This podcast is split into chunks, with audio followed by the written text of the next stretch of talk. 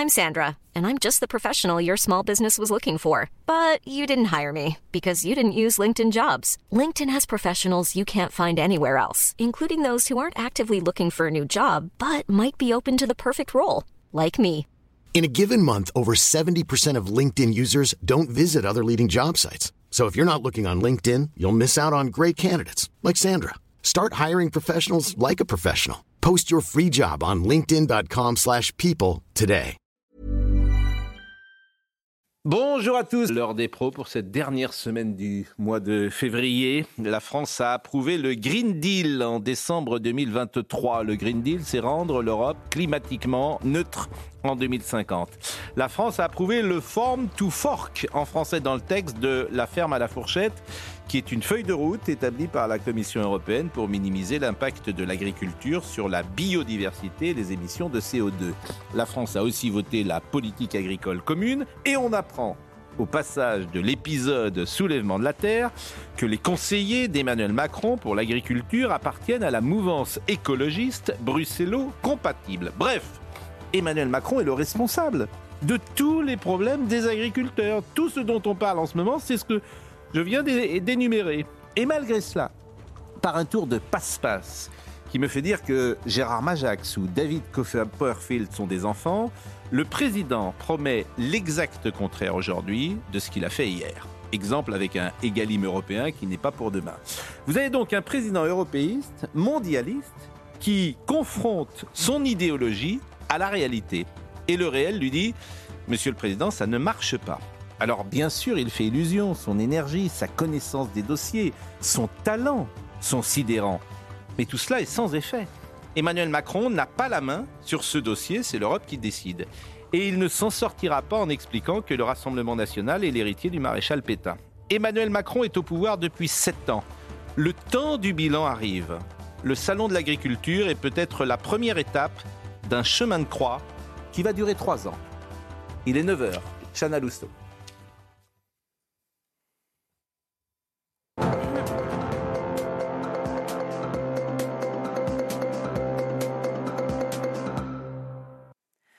Bonjour Pascal, bonjour à tous. Visite surprise de Gabriel Attal hier soir au Salon de l'Agriculture. Un changement d'agenda qui intervient au lendemain d'une inauguration très tendue avec Emmanuel Macron. Le président de la République prend la parole dans le Figaro ce matin. Il se donne trois semaines pour sortir de la crise, sauf que les agriculteurs n'y croient plus. On a rencontré Kevin au Salon de l'Agriculture.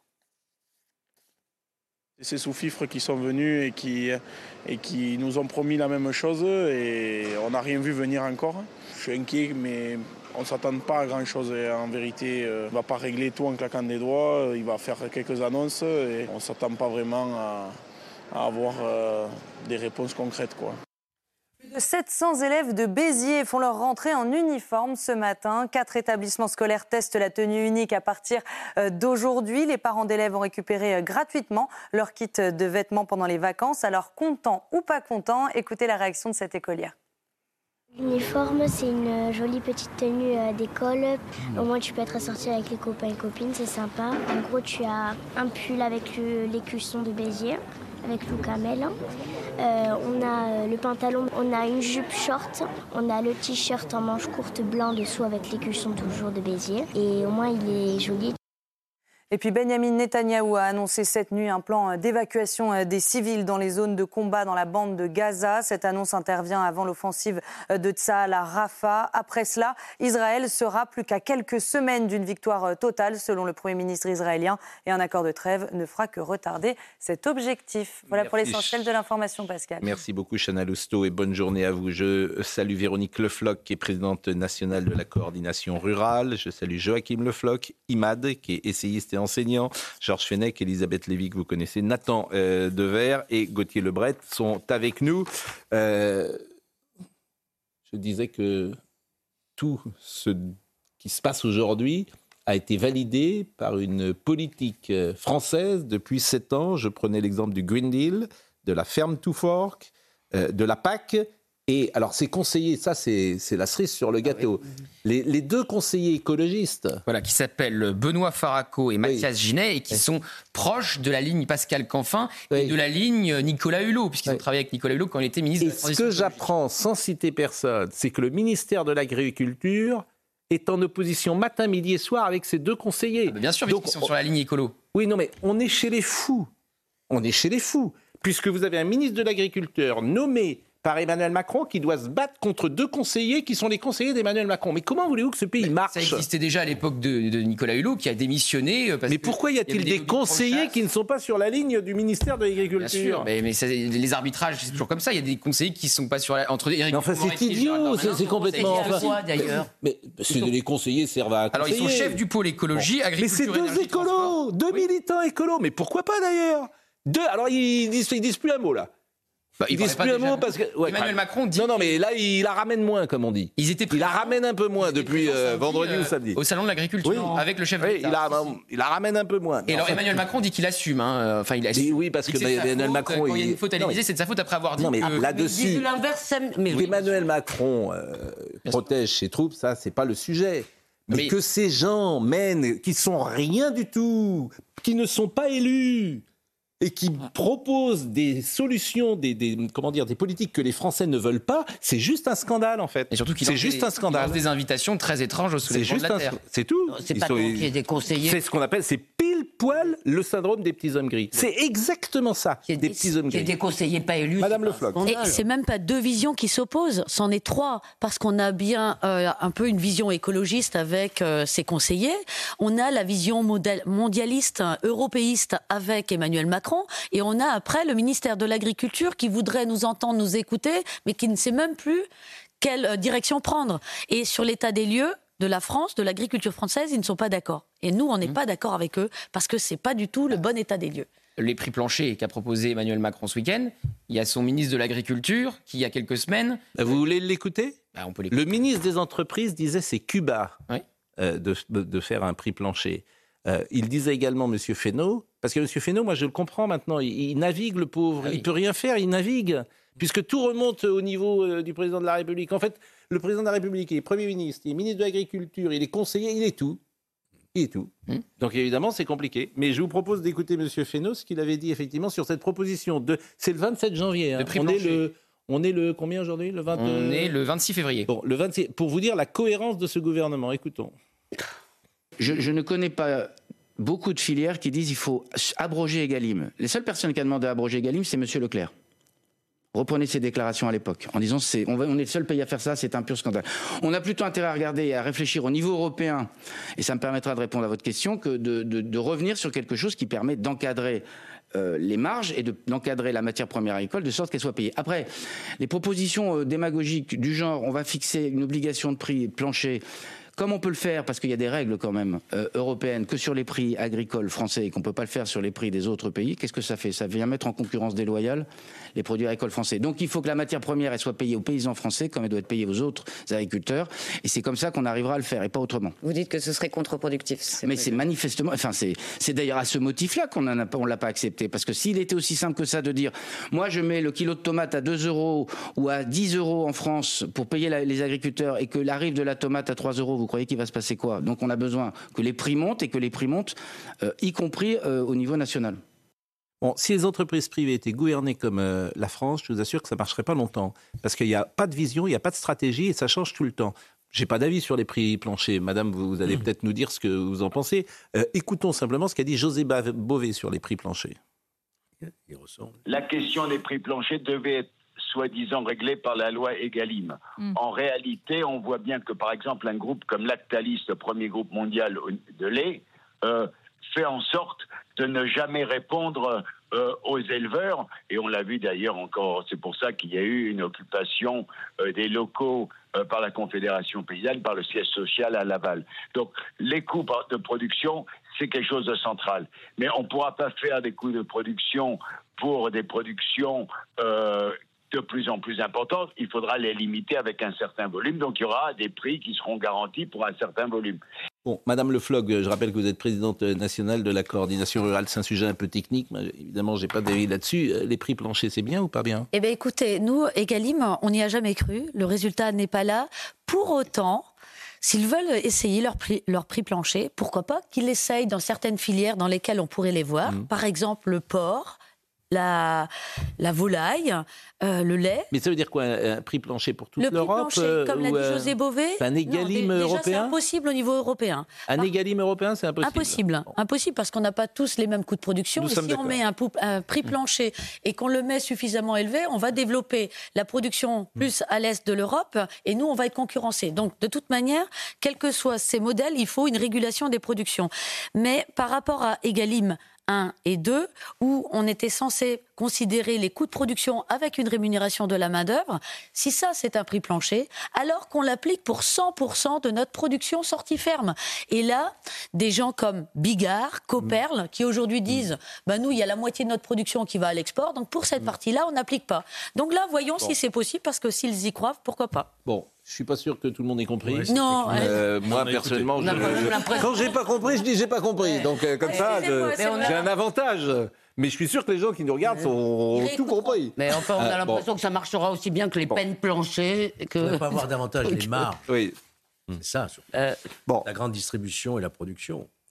Pas la question des marges plutôt. Eh bien, les marges, elles peuvent aussi être délocalisées parce que en France, au niveau agroalimentaire, on a Mm. beaucoup de groupes qui sont des multinationales qui sont aussi à l'étranger et les, les- les flux euh, financiers, ils les font aux valeurs Euh, qu'ils veulent. On, on va revenir évidemment sur les séquences fortes du, euh, d'Emmanuel Macron au salon. Il y avait deux manières d'ailleurs de le voir. Moi, j'étais très frappé.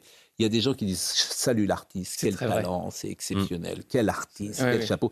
Et c'est vrai qu'il est sidérant parce qu'il il connaît les dossiers, il a une capacité à enregistrer les dossiers, à garder les informations, à les assimiler, qui est juste sidérante. Sidérant. Plus l'énergie de parler pendant 11 heures. Et ça. Donc ça, c'était la première thèse. Puis la deuxième thèse qui disent bon ben voilà c'est c'est juste de c'est juste euh, un numéro d'acteur. Bon, ce génie. Mais ce qui est vrai, c'est que à chaque fois qu'il était à un endroit, c'était fermé au public. Évidemment, tout ça a été ultra sécurisé par des cordons de, de- de CRS, donc c'était inédit. Et puis, c'était allé, c'est au-delà des, des huées qu'il attribue à la coordination rurale qu'il attaque une nouvelle fois ce matin. dans les- Il arrivait à séduire quand il euh, faisait ça. Il arrivait à être, euh, à donner l'impression à chacun de ses interlocuteurs qu'il était la personne la plus importante.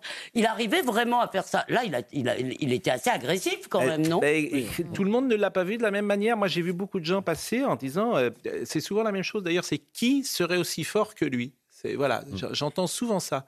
Qui serait aussi fort que lui? Qui pourrait être à sa place? Qui pourrait faire mieux que c'est le récit imposé par l'Élysée. Il ne faut pas être dupe non plus de la stratégie de communication. Oui, euh, mais ça correspond sans doute à une, euh, Il y a une une tendance. vérité, il y avait un déjeuner avec les fédérations, il y en a Mais- 33 qui ont été invités, il y en a que deux qui sont venus. Quand il déambulait dans les allées, il y a des stands qui se fermaient parce que les agriculteurs ne voulaient pas lui parler. Mais, mais parce que moi, je pense que le problème d'Emmanuel Macron, euh, c'est ces mots qui se heurtent à ce qu'il a fait.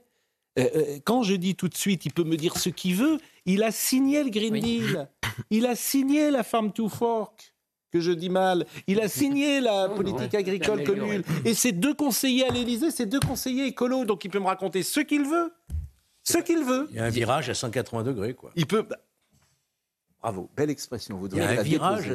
C'est la remise en cause de toute la politique antérieure. Mais sur la PAC, Mais- mais oui, mais bah, je suis d'accord. Mais quelle est sa sincérité En fait, tu as l'impression que dès que ça sera un petit peu euh, passé, tout ça, ben, ils vont t'embourber. Parce qu'au fond, il est européiste et mondialiste. En fait, ça les ennuie, les agriculteurs. La messe n'est pas dite. hein. C'est l'agri- l'agriculteur, on, on soulève le capot, c'est ce qui les ennuie actuellement, parce que là, c'est c'est sous leurs yeux. Ils font ce qu'ils veulent, Exactement. derrière ce que veulent les peuples, toute l'Europe, mais ça, boum, Ouais. ça saute. La réalité. En fait, il Madame est Le totalement en phase avec van der Leyen. C'est cette politique euh, européenne ultra libérale et ultra écolo. Ça veut dire que nous, on est une monnaie d'échange et de toute manière, tant qu'on profitera à certaines euh, multinationales, entreprises du CAC 40, les vendeurs de voitures, mais nous, Véronique on est Le Floch. une, mo- une monnaie d'échange. Nathan Dever, qui n'a pas parlé. Oui, quand, quand même, je, je pense, en effet, qu'il est. habillé comme un Ah, jeune aujourd'hui, Nathan. Vous aimez bien? Non, vous êtes habillé comme un jeune, je le dis pour nos amis d'Europe 1. Euh, oui, Vous je- étiez je au salon que- de l'agriculture, peut-être hier. Mais je- Peut-être tout à l'heure. Peut-être tout à l'heure. Euh, par rapport, euh, en effet, il y, a- il y a un changement, il y a un décalage entre euh, euh, son paradigme global, sa vision des choses, euh, ce qu'il a pu faire avant et, et ce qui est annoncé en, en matière de virage. Je pense qu'il faut quand même noter une chose, c'est que là, contrairement aux Gilets jaunes, où finalement c'était un phénomène assez semblable, ça veut dire que c'était une souffrance sociale qui n'était pas dans le viseur du pouvoir, euh, là au moins le pouvoir essaye d'écouter depuis le début. On ne peut pas leur retirer ça.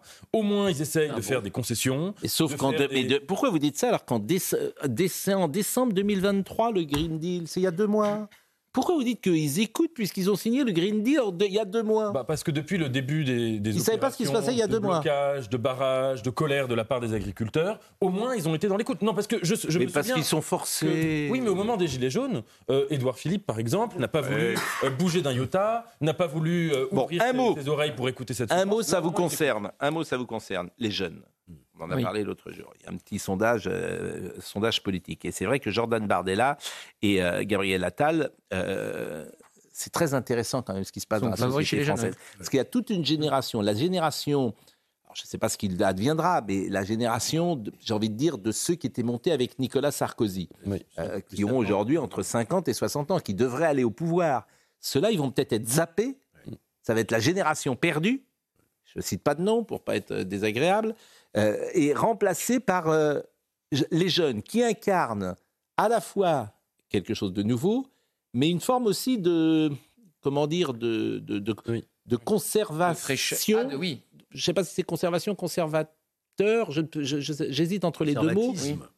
Oui, mais je veux de conservatisme, genre de- d'autorité. il n'est pas, cons- tu vois, c'est pas un conservatisme euh, Hum. pour euh, Gabriel Attal, c'est une conservation du modèle. Vous voyez, c'est pour il ça que c'est. populaire quand il avait un discours d'autorité à l'école. Voilà. Il y a une prime Voilà. à l'autorité Bon. à la jeunesse. c'est vrai. Donc, euh, voilà, prime, à, prime. à- alors c'est le. Donc ils sont pas tous.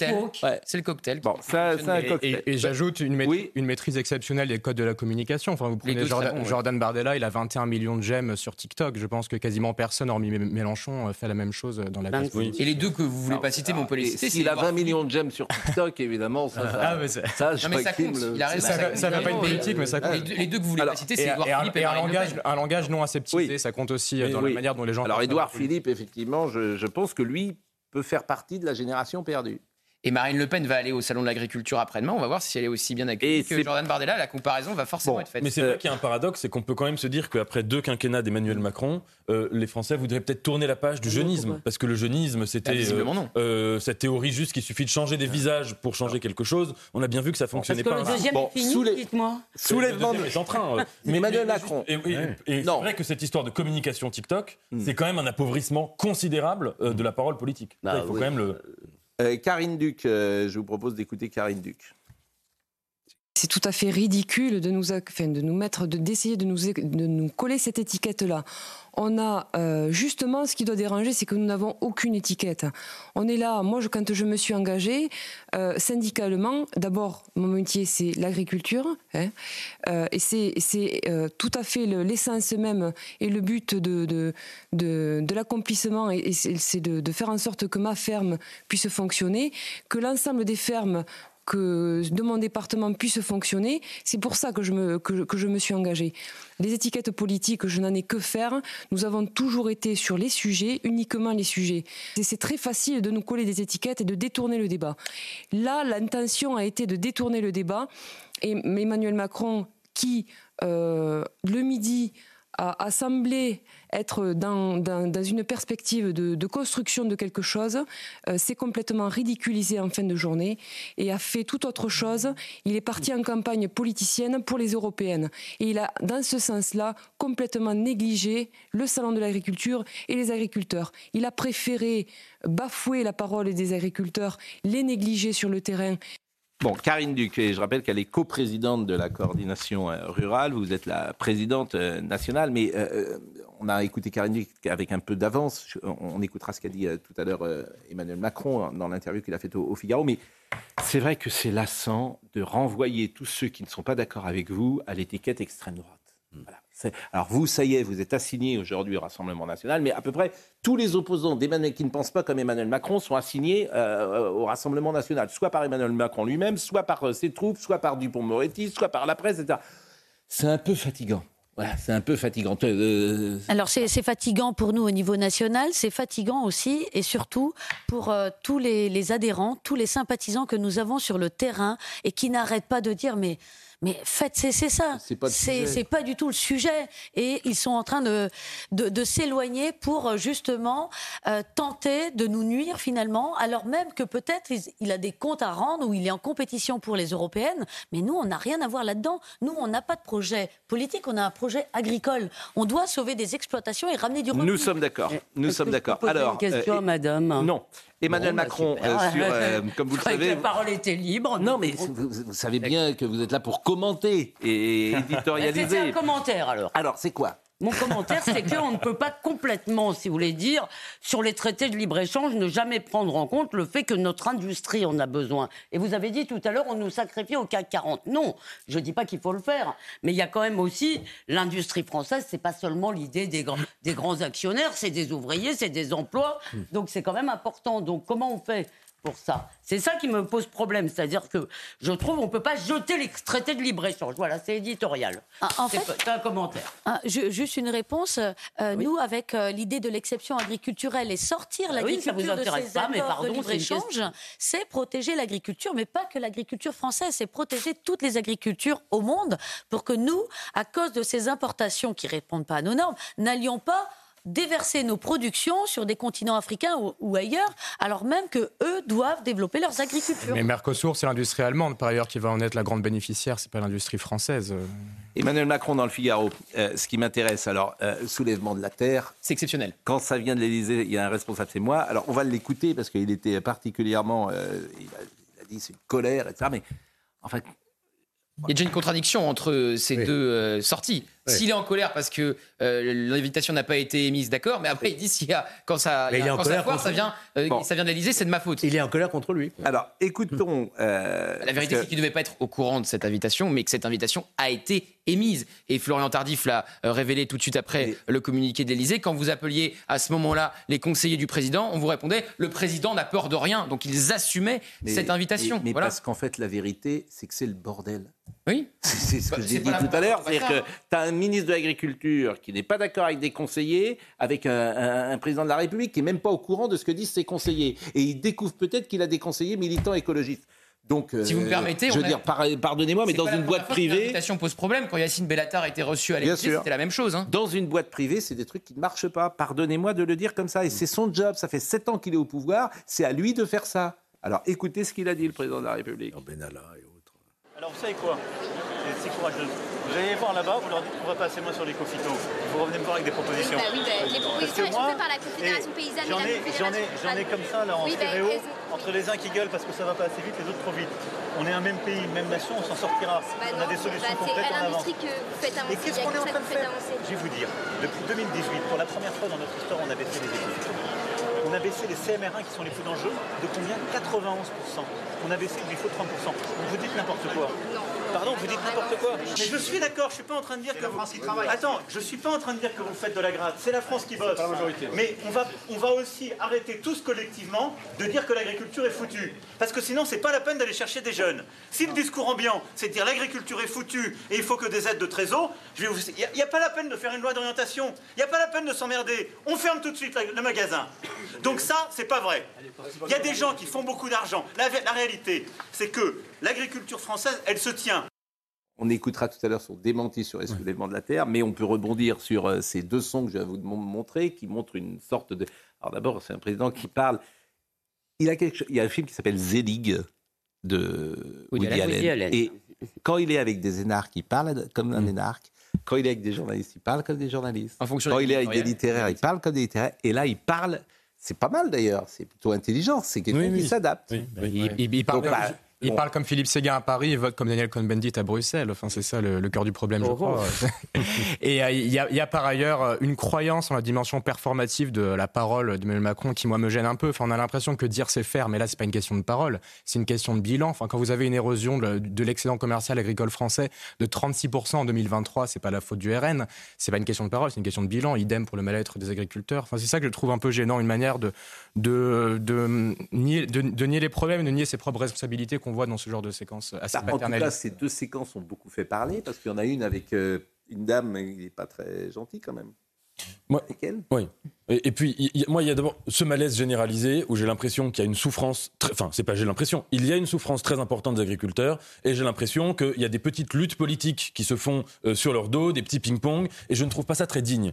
Là, euh, les déclarations d'Emmanuel Macron, notamment la première qu'on a vue, c'est vrai qu'il y a une forme, on peut trouver d'indécence à parler comme ça à quelqu'un qui est dans un euh, mal-être professionnel énorme. On sait tous que les agriculteurs aujourd'hui, c'est un à deux suicides par jour en moyenne, que c'est des gens qui vivent avec 700 euros ou moins, etc. Donc c'est une question de, de presque de vie et de mort pour certains et certaines d'entre eux, et, et leur dire euh, euh, que euh, leur parler ainsi, euh, comme si c'était des gens qui venaient juste se plaindre sans raison, c'est dérangeant. Maintenant, moi, ce que je trouve symptomatique dans ce genre de vidéo, c'est qu'on a l'affrontement de plus en plus entre un élitisme condescendant et, je dirais, un pessimisme populiste. Et ça, c'est euh, vraiment, euh, euh, on a l'impression que c'est la, la forme, le virage qui est en train de prendre la politique française à tous les niveaux. Et, et cette vidéo le, le résume, l'exprime très tu bien. Ne réponds pas, tu ne réponds pas par des faits. Et que la parole ne suffit pas. Mm, Euh, c'est tout. Et, et que si tu arrives et que tu dis année blanche, ben, c'est terminé. Mm. Voilà. On va marquer une pause et on va euh, saluer notre ami Thomas Hill. Euh, bonjour euh, Thomas, merci. sur Europe 1, on va pouvoir vous suivre jusqu'à 11h avec Oui. votre émission. Tout va bien? Bonjour, Vous avez passé un beau week-end? Excellent, excellent. Oh. Je, je suis en train de réaliser que je commence à avoir une coiffure qui ressemble de plus en plus à celle d'Elisabeth Lévy. Euh, donc, euh, il y a- il y a- Ça, ça, c'est- Il y a quelque chose. ça, c'est la, ça, c'est la punchline de, de la, de la Moi, je suis semaine. pas sûre de prendre ça pour un compliment. Non, ça, c'est la, Mais ça, c'est la je punchline. absolument. Ben, soyez gentil avec Elisabeth Lévy, elle vous a rien fait. Que moi, je sois rude avec elle de temps en temps, mais pas vous, quoi. Je la défends quand même face aux attaques extérieures. Faites attention, si vous serez pas vraiment. Bon, euh, bonne euh, journée Allez, en tout cas émission. et bonne émission euh, à vous. Bon, avant, euh, bah, écoutez, on est 9h24, on va marquer un- un- une pause et on reviendra sur cette affaire soulèvement de la Terre qui est à la fois dérisoire, anecdotique et en même temps qui en dit beaucoup. En fait, ces deux conseillers militants écolos à l'Élysée qui prennent des décisions sans que le président de la République soit au courant, c'est quand même du jamais vu. S'il n'est pas au courant, c'est grave aussi. Hein. Pas au courant de la liste des invités avant qu'elle soit annoncée aux journalistes et qu'il y a les soulèvements de la Terre qu'ils ont voulu dissoudre, qu'ils ont qualifié d'éco-terroristes, Oui, c'est ça qui est le- invités, oui. qui braquent absolument tous les Je agriculteurs. et suis qui, d'accord. euh, Mais Thomas, débat. écoutez, Thomas Bonnet, qui est journaliste politique chez nous, jeudi soir, il est venu dans notre bureau. Nous préparions l'émission. Il me dit c'est incroyable, je viens voir l'Élysée. On leur a posé trois fois la question. bien sûr. Trois fois. Le président n'a peur Tous- de rien. Voilà qu'il les- en boucle. Tous les journalistes étaient étonnés. Mais bien sûr. Et les, on- les journalistes disaient mais vous êtes sûr que vous avez invité? Bien sûr, le président a invité. etc. Donc c'est lui-même qui me le dit. Et on en a parlé dès jeudi Et après, il nous soir. faut un communiqué et après, sur Twitter pour nous expliquer que euh, les journalistes ont mal compris, en gros. Oui. Franchement, ont fallait, oser. hein. C'est de la faute des journalistes. non, mais c'est- Il y, a- il y il quelque chose de Bon, allez, la pause. finalement. enfin, une- La pause, la pause, la pause. Vous avez fâché, euh, petit scarabée, ça. Euh, Bon, à tout de suite. Alors, je salue les... Quoi, je salue, ça veut rien dire, mais euh, je, je- je- je présente les, les fraises, je salue, je présente les fraises qui sont produites par Pascal Béteil, agriculteur. Ce sont des gariguettes. Alors, c'est des grosses gariguettes, hein. Je peux vous dire que dans mon... Moi, j'ai pas des si grosses gariguettes. Elles viennent de Lot-et-Garonne. Hein? Non, mais c'est vrai. Je veux dire que dans, dans mon, dans mon épicier, des, des- petites gariguettes, là, c'est des belles gariguettes. Alors, ça, ça vaut cher, hein, les gariguettes. hein, ça... Eh ben, eh ben, écoutez, il fallait que ce soit Pascal qui les présente. Donc Pascal. euh, Et il est avec nous, là, euh, Pascal euh, Béteil, À la coordination rurale et, Et pour donc montrer que justement nous défendons cette production, cette souveraineté alimentaire. Ça, ça vaut combien, ça Par exemple, là, il y en a 3, et 3, 6, et 3, 9, il y en a 12, là. Ça vaut combien, ça? Eh bien, écoutez, il doit y avoir 250 grammes, 250 Ouais. grammes, je dirais. euh, ah, on est, c'est les premières, donc euh, Pascal pourrait le dire, mais euh, 4-5 euros sur. Ah ouais, je pense plus. Hein. À Paris, ça Euh, coûte plus. Ah, oui, à Paris, à Paris, on est à À Paris. Paris, euh, bah, Paris, bon. oui. Là, vous, c'est chez Fauchon que vous allez les acheter, vos gariguettes. Elles sont très j'imagine. bonnes. Elles, sont, très bonnes. Bon, je blague. Euh, Somaya Labidi, c'est à vous. Les tracteurs de retour à Bruxelles, comme vous allez le voir sur ces images, la colère paysanne ne faiblit pas, alors que les ministres de l'Agriculture sont réunis pour parler simplification de la politique agricole commune. Des classes spécifiques pour les élèves radicalisés, une piste envisagée par Nicole Belloubet qui précise toutefois que le périmètre de ce dispositif n'est pas encore défini.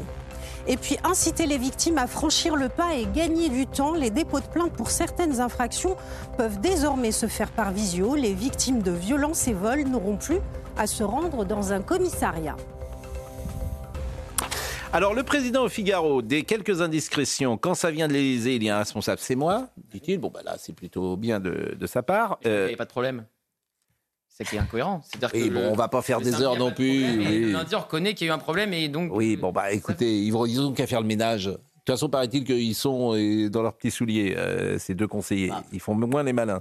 On doit sceller la fin de cette crise, mais je dirais aussi quel est le plan pour la nation et ce que nous allons défendre au niveau européen? On a sauvé notre PAC, mais elle a été pensée de manière encore trop décroissante. Bon, bah, fallait la penser différemment. Bon, malgré les discussions et les avancées, un syndicat a fait le choix de ne pas appeler au calme. C'est la coordination rurale. Vous avez appelé au, au bazar? Non, non, non. euh, on me reproche juste de ne pas avoir appelé au calme. Or, euh, rien n'est- amélioré. On n'a pas justement cette visibilité. Donc, euh, aujourd'hui, nous ne sommes pas rassurés. Nous restons dans cette Bon. vision d'agriculture globalisée, mondialisée. Des décideurs locaux de la coordination rurale sont engagés de manière très officielle au Rassemblement national. C'est vrai ou c'est pas vrai? Non, ça, c'est même pas vrai, parce que nous avons Parce bien que si c'est pas vrai, c'est grave. Mais justement, c'est grave et c'est pour ça que sur le terrain, beaucoup de personnes y voient de la diffamation et c'est vraiment un rejet de notre syndicat. Oui. Et là-dessus, euh, nous allons. Ça, faut le vérifier, Gauthier, parce que c'est si le président de la de République parole- dit des décideurs locaux, moi je peux pas vérifier. Si le président de la République dit des décideurs locaux de la coordination rurale sont engagés de manière très officielle au RN et que c'est pas vrai, Oui, bien sûr. c'est quand même ennuyeux. Interview, il dit que Marine Le Pen veut toujours sortir de la zone euro. Alors, euh, Oui, mais bon, ça, à la limite, c'est de la politique, il peut lui faire le procès, etc. Mais ça, c'est factuel. Si c'est pas vrai, faut le dire. Mais... Et si c'est vrai, faut le dire aussi. Voilà, il Dans les deux cas, aussi faut le dire. des- des Moi, ce que j'attends des journalistes, c'est ça. Comme toujours. Mais bon, les journalistes, euh, les faits, c'est autre chose. Mais vous pouvez avoir des adhérents de la coordination rurale qui, comme n'importe quel citoyen, s'engager dans un parti. L'important, c'est que la ligne, Il dit la direction n'a pas de lien organique avec un parti. J'aimerais bien savoir comment il le sait, parce qu'il n'est pas, est pas responsable, il n'a pas le fichier des cartes d'adhérents du Rassemblement national, a priori. Je ne suis dupe de rien, dit-il. Le salon a toujours brossé politiquement, ce n'est pas nouveau, brassé, pardon. Mais quand vous avez des centaines de gens avec des drapeaux réclamant le Frexit, ce ne sont pas des mouvements agricoles, c'est factuel. C'est vrai qu'il y avait des, des centaines de gens avec des drapeaux Frexit? Pas de la coordination rurale, pas sur notre stand. Ça, c'est l'UPR, c'est pas le RN qui ne défend pas le Frexit, euh, jusqu'à preuve du contraire. Bon. Ils l'ont défendu un temps, mais c'est plus le cas. Oui, Il y a une offre. Ça fait 8 ans qu'il y a un adjoint d'Amérique. Il y a une offre, il y a une offre politique pour réformer l'Europe, la rendre plus souveraine, plus unie aux côtés de l'Ukraine et défendre notre PAC. Et de l'autre côté, il y a des gens qui, euh, avant, assumaient d'être pour le Frexit et qui maintenant veulent juste sortir de la zone euro. On ne sait plus au fond ce qu'ils pensent. Bon, c'est toujours la même Mais chose. La stratégie est claire, je- il veut rediaboliser le Rassemblement national. Ça a commencé la semaine dernière en les sortant de l'arc républicain, parce que Jordan Bardella caracole en tête euh, des sondages, parce qu'il savait euh, par anticipation ce qui allait se passer le lendemain avec l'accueil très réussi pour euh, Bardella. Donc voilà, l'opération, elle est Bah, politique, mais oui, mais enfin, il ne fait que monter le RN depuis qu'ils ont cette stratégie-là. ça donc, fonctionne de rediaboliser les le RN. insulte quand même, il les a traités, il a dit c'est un projet euh, idiot ou bête, je ne sais plus quel est le terme. Bêtise, oui, bêtise. il a- Mais Bon. c'est quand même un peu exagéré. De... Deux ou trois séquences que vous allez pouvoir décoder. La séquence des CRS qui tombent. Ça s'est passé euh, samedi euh, au salon.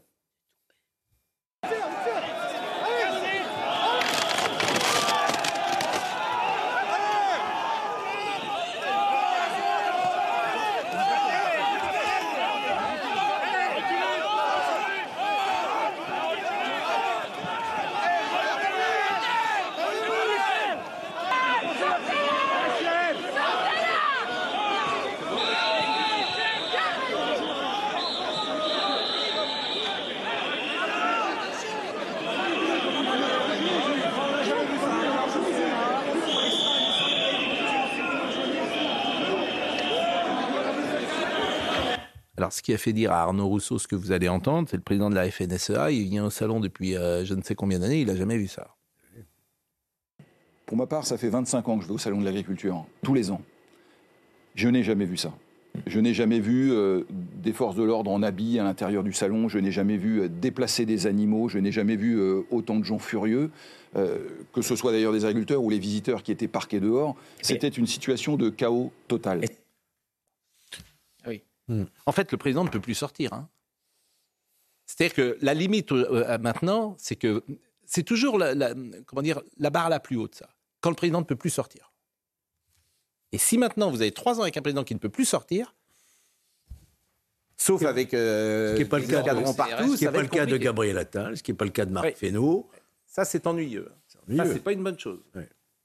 D'ailleurs, j'ai beaucoup aimé la formule de, à laquelle j'adhère de Gabriel Attal qui a dit Le salon de l'agriculture, ça n'est pas un cirque médiatique, ni un cirque politique, ça, c'est ni un cirque euh, médiatique, Campagne. politique. Vous Ou... parlez de campagne. Oui. Voilà, C'est je me suis demandé qui il visait. Bah oui. Ah, bien sûr. Je me Mais suis demandé- eu un proche de Gabriel Attal ce matin, je peux vous dire que Ah, c'est il très vise pas, il vise pas le président de la République. Je me suis- je me Ah, suis- je vais- alors, je vous fais l'explication. Ni un cirque militant, voilà. Exact. Georges a 100 fois raison. Ouais. C'est alors il montre qu'il soutient le président de la République, qui va au salon après la bonne journée de Jordan Bardella, qui tacle. C'est comme ça qu'on le comprend. Ouais. Première lecture, évidemment le président du RN, cirque médiatique, mais cet argument peut se retourner contre le président de la Bah oui. République, cirque médiatique et cirque politique. Et j'ai eu un proche de Gabriel Attal ce matin qui écoutait la matinale et, et qui m'a et qui m'a écrit en disant que selon lui, ça visait aussi le président de la République pour se mettre au-dessus de la mêlée, loin des grave. polémiques. C'est grave. qu'il y a- il y a- Enfin, il y a un proche de Gabriel Attal qui pas explique. possible.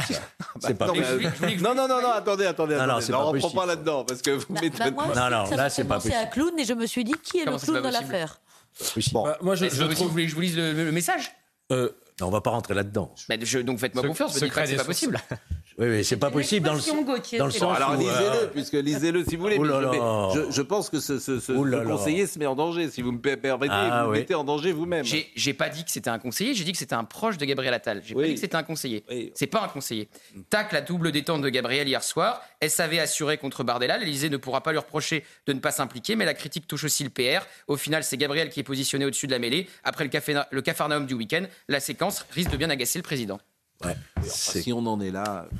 Bah oui, mais c'est important. de- Mais dans le fond, est-ce que ça, ans fin de règne. c'est pas rien. ça concerne pas que les politiques, ça concerne aussi la manière dont ce salon est couvert médiatiquement. Enfin, d'abord, l'instrumentalisation des agriculteurs par la communication, ça date même de François Mitterrand. hein. Euh, François Mitterrand, euh, si, si, euh, quand Pilan et Collet, ces deux communicants, avaient fait en sorte d'organiser des plans de télévision où ils buvaient un peu de vin avec des agriculteurs dans une ferme en mangeant du fromage pour remonter en popularité chez les agriculteurs, ça date de cette époque, donc c'est pas quelque chose de nouveau. Et deuxièmement, il faut quand même se dire aussi, en dehors des politiques, la manière même dont les médias couvrent l'événement, c'est évidemment, là, dans un contexte de pré-campagne de- aux, aux européennes, c'est évidemment pour s'intéresser à la popularité des uns et des autres, et, et c'est la souffrance des agriculteurs qui, qui- qui passe un peu derrière. Et ça, c'est à mon avis quelque chose, à partir de là que les politiques fassent de la com dessus, c'est aussi un Il y a contexte. une forme de confiscation. Ouais, Alors, est-ce que, et, et c'est revenir peut-être au soulèvement de la Terre, est-ce que tout ça, et je vous pose la question, la séquence qu'on a vue là euh, tout à l'heure de, de- de grande agitation, est-ce qu'elle est liée, à votre avis, à ce qui s'était dit la veille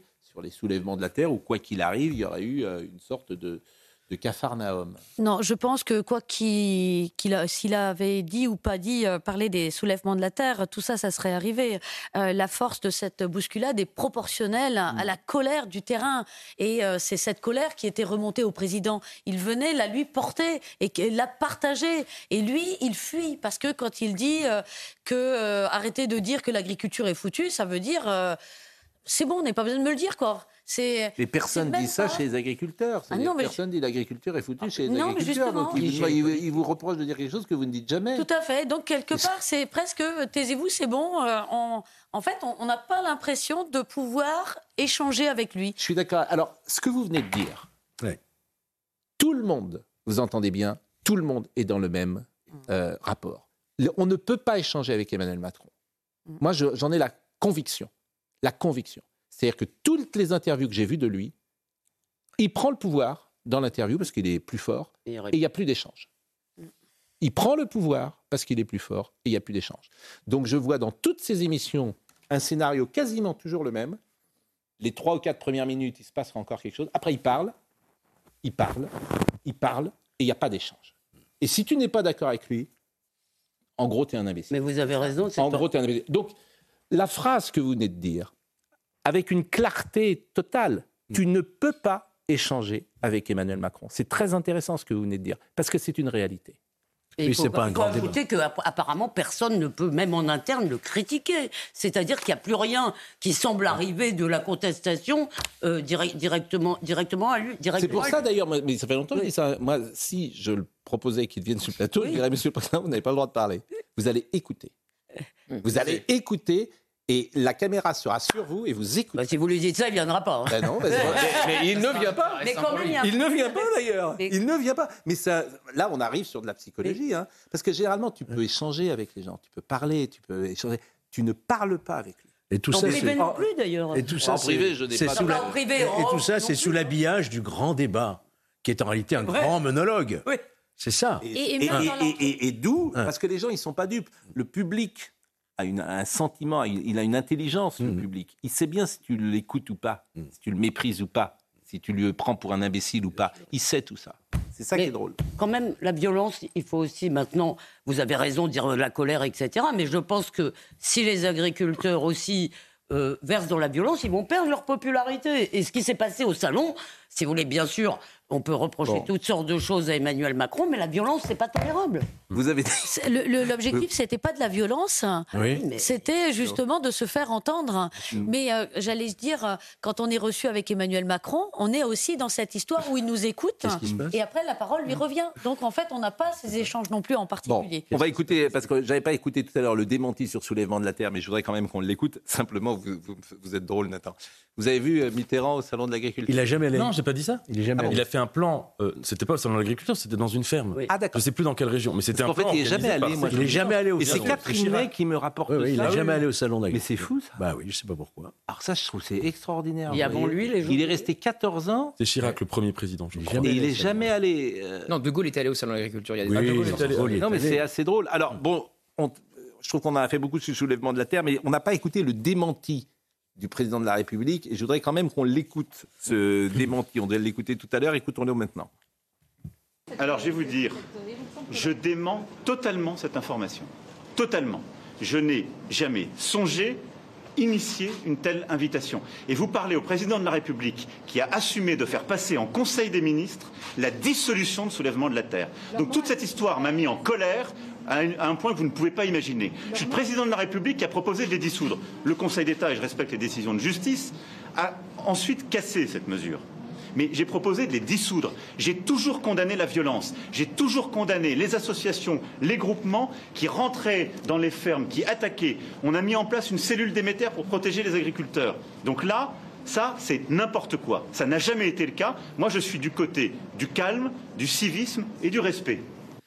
Bon, ce qui est drôle, c'est qu'il dit mot pour mot ce que j'ai dit jeudi soir à tous mes interlocuteurs quand je demandais, mais c'est pas possible, il a lui-même proposé de dissoudre. C'est exactement les mêmes mots. Le président, un n'a peur de rien. Voilà tout ce qu'il répondait, les C'est conseillers du c'est cocasse de faire voter une loi anti-fake news au Parlement pour en arriver à un tel niveau de Mais déconnexion. je pense qu'il a raison. d'ailleurs. parallèles. Je pense que là, il est sincère. Pour le coup, je pense. Oui, mais a- est-ce qu'on a Là, je pense qu'il est sincère. Je pense qu'il n'était pas au courant. Non, mais ça signifie. Donc c'est très grave. C'est-à-dire qu'on fait un grand débat, on lance des invitations. Les soulèvements de la Terre ont confirmé ce week-end qu'ils ont bien reçu une invitation. Des, Mais des- je- un soulèvement euh, voulu, euh, effectivement, euh, Hmm. dont le président a voulu la dissolution, éco-terroristes qui s'en sont pris aux gendarmes, qui ont blessé plus de 40 gendarmes, et, et le président n'est pas au courant. Et je vais vous dire, ça renforcera l'idée qu'il a de lui-même, qu'ont parfois ce type de dirigeant de dire si je ne me mêle pas de tout, ça ne marche. Bien sûr. Ouais. Donc c'est au contraire, ça renforcera. Donc il rentrera à l'Élysée en disant faut que je fasse tout. Mais ça signifie aussi que, que autour de lui, il y a des gens qui n'ont absolument rien à voir. Il y en a qui définissent Ah les, oui, ça- les soulèvements de la terre comme des comme des terroristes, au même titre euh, que les terroristes euh, islamistes. hein, ils emploient le même terme. Et il y en a d'autres qui estiment qu'ils ont toute légitimité Et pour ils sont participer pourtant- au débat public. ils sont maintenus à leur du. Rassemblement national, c'est la même chose. Allez, a- on change de sujet. L'Élysée très vite sur le communiqué de l'Élysée, de dire que c'est les journalistes qui ont mal compris. Ils auraient dû assumer Ils en ont- disant que le président. Ils n'ont pas dit qu'un jour. Moi, j'ai pas entendu ça. C'est- Bah si, c'est- il y a eu une. Allez, avançons. On en a trop parlé. Monsieur Attal. Monsieur Attal, visite surprise hier. Visite surprise, c'était pas prévu. Mais non. Bon, mais il n'y avait personne. Le. Et il va être demain. visite Gab- surprise. Oui, c'est le principe du visite surprise. Bon, écoutons le sujet de Marine Sabourin, visite surprise pour. euh, C'était les 60 ans euh, du euh, salon de l'agriculture hier soir. Occuper le terrain coûte que coûte après une inauguration chaotique samedi.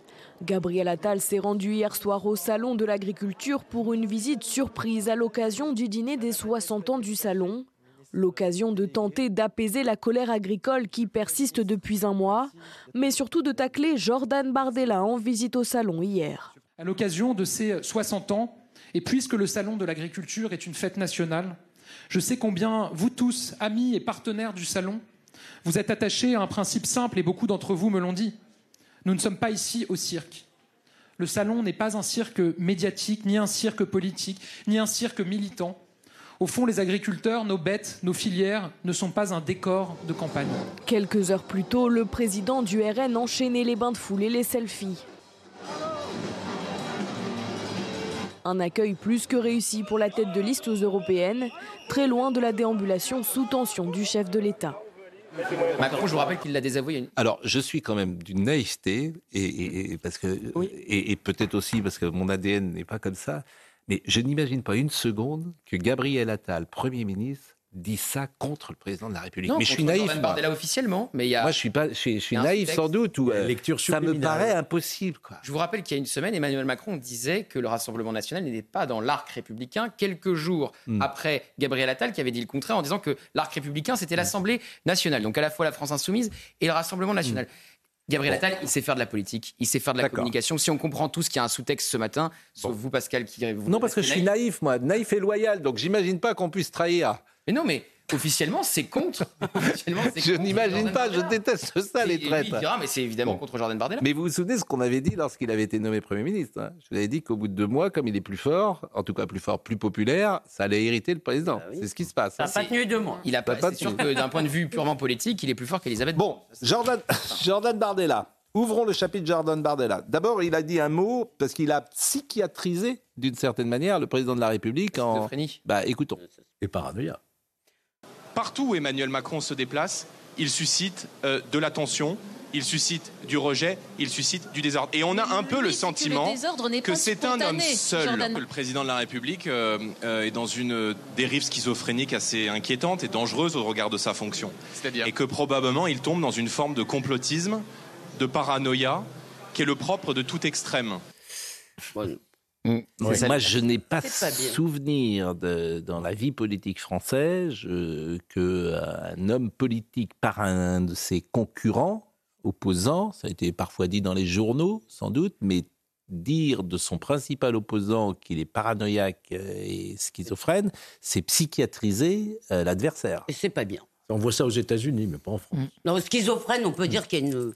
Un- Non, mais le schizophrénie, voilà, c'est dans le. lan- Paranoïaque, c'est. Bah, c'est dans le langage courant. Ces mots-là sont dans le langage courant, mais. non, paranoïa quand même. Bah, on, on dit t'es parano comme ça, mais c'est c'est- là ça prend euh, dans Et c'est sa. pas la première fois hein, qu'il fait cela, euh, Jordan Ah oui qu'il reproche le côté schizophrénique d'Emmanuel Macron. Il l'avait déjà fait. Et Apolline de Malherbe, quand elle lui avait dit ça, lui avait dit Vous aussi, vous êtes schizophrène parce que vous avez changé évidemment de nombreuses fois d'avis sur euh, l'Europe. Ah bah, ils, euh, oui, il faut bien que le président ait des soutiens. On va écouter, euh, on va écouter euh, Jordan Bardella au salon de l'agriculture et euh, c'est Adrien Spiteri. Son prénom scandé et des demandes de selfie à n'en plus finir. À la porte de Versailles hier, Jordan Bardella a multiplié les échanges dans les allées du salon, à l'image de cette discussion avec cette agricultrice en pleurs. C'est gentil. Mais beaucoup de gens sont avec vous. Et tous les Français qui sont avec vous, qui vous soutiennent. Cette proximité séduit certains professionnels qui assurent s'intéresser un peu plus au programme du parti.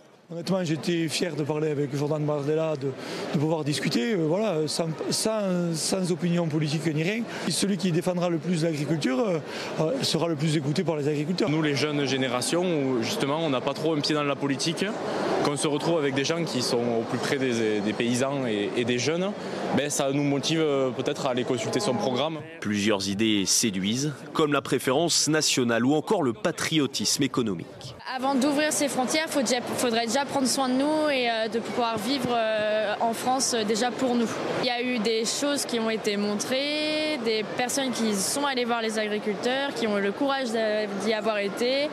Et donc là, c'est c'est quelque chose qui nous fait quand même plaisir. Quoi. Lors de son déplacement, le président du RN a dit vouloir changer de logiciel pour l'agriculture française et sortir des accords de libre-échange.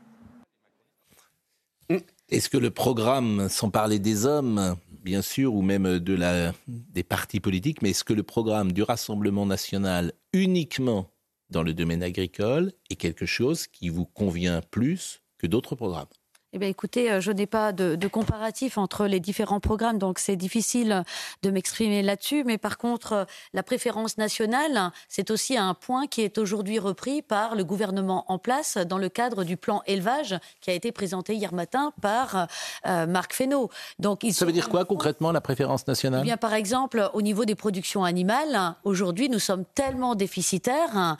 euh, la plupart des viandes que vous consommez est d'importation, que ce soit du poulet, de la viande. Et donc ça changerait quoi? Eh bien, ça veut dire que L'objectif euh, du plan élevage, c'est d'abord d'essayer de chiffrer la, production et son développement qu'il faut pour Hmm. davantage consommer français. Hmm. Donc, si Mais ça coûtera plus cher pour le consommateur? Pour nous, à la coordination rurale, pourquoi ça coûterait plus cher Sachant qu'il faut aussi compter avec euh, euh, cette réduction d'importation ne répondant pas à nos normes, tous les efforts qui seront faits en matière de transition écologique. Parce que toutes ces importations, tous ces flux-là, tous Mm. ces échanges, c'est aussi de la pollution qu'on ne retrouvera pas dans vos assiettes parce qu'il n'y aura pas eu ces transports. Bon, on va marquer une euh, pause. Je crois que je vais vous libérer, euh, Madame, Madame Le Floch, euh, puisque nous allons recevoir euh, le docteur euh, Laurent Carilla pour un livre Addict ou pas.